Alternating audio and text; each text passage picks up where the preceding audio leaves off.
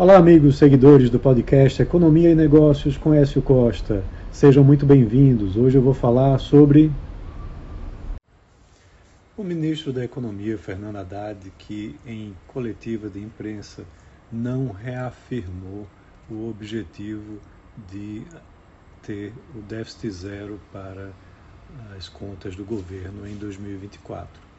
Após o discurso que foi feito pelo presidente Lula na sexta-feira passada, onde ele disse que déficit zero não é uma prioridade para o governo. A coletiva de imprensa é, foi marcada por vários questionamentos com relação à manutenção dessa política de déficit zero para o ano que vem. Mas o ministro da Fazenda não confirmou nem desconfirmou se a política está mantida. Ele apenas disse que eh, está no esforço do Ministério da Fazenda levar medidas para o governo para que objetivos sejam alcançados né, com relação a ter uma responsabilidade fiscal. É importante a gente entender que o superávit primário ele é muito importante e é um dos tripés do Plano Real. Desde a sua concepção, né, o Plano Real trouxe o superávit primário como algo muito importante para conter a inflação.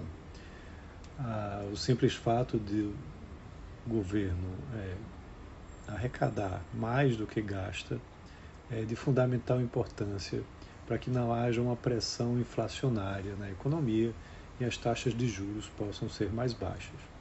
A partir do governo Dilma, essa situação deixou de existir e no governo Dilma ocorreram vários déficits primários e de lá para cá isso terminou nunca sendo é, reorganizado, principalmente pelo lado das despesas que cresceram é, drasticamente.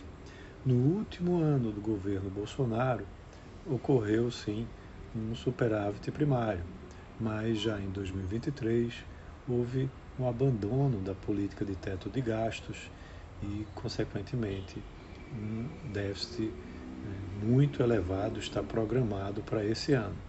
O objetivo era que isso fosse algo passageiro, que só acontecesse esse ano e que no ano que vem o déficit zero fosse atingido né, para trazer novamente mais responsabilidade fiscal para a economia brasileira.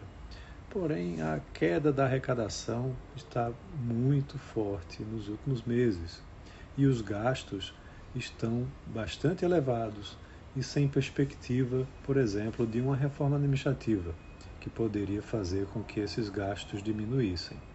Então as contas estão cada vez mais complicadas para o ano que vem, levando provavelmente à não obtenção desse déficit zero e menos ainda de um superávit primário das contas brasileiras.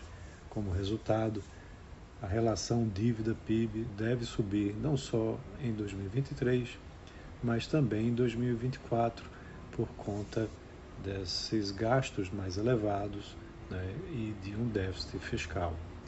Isso também preocupa em relação à política de juros do país, já que o Comitê de Política Monetária olha a inflação e a questão fiscal, que justamente pode trazer mais inflação para a economia.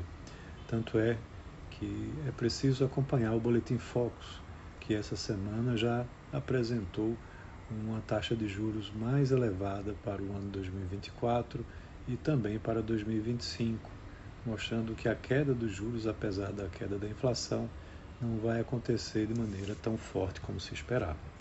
Então é isso, um abraço a todos e até a próxima.